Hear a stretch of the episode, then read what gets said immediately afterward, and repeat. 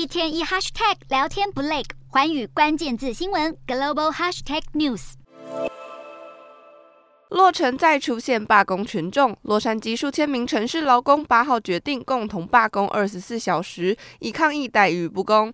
城市劳工包括街道清洁员、救生员、交通管制员等等。这起罢工将对洛城的日常生活造成巨大影响。这次罢工是由代表一万一千名洛杉矶城市劳工的工会——服务业雇员国际联盟七二一发起。他们不满市府并未重视工会所提出的索赔方案，这些方案是为了补偿先前的不公平劳动合约。洛杉矶部分城市秩序被这场罢工打乱。根据市政府公告，包括五十五座游泳池暂时关闭，垃圾清洁服务也暂停一天。洛城的资讯服务也可能出现延误。洛城的城市劳工工会希望借此争取市府的重视，让双方重回谈判桌。这起罢工并不是洛杉矶今年首起罢工事件，五月曾爆发好莱坞编剧罢工，后续也有洛杉矶旅馆员工的联合罢工。显现洛城高涨的生活开销与不合理的薪资报酬已经引起劳工心生不满。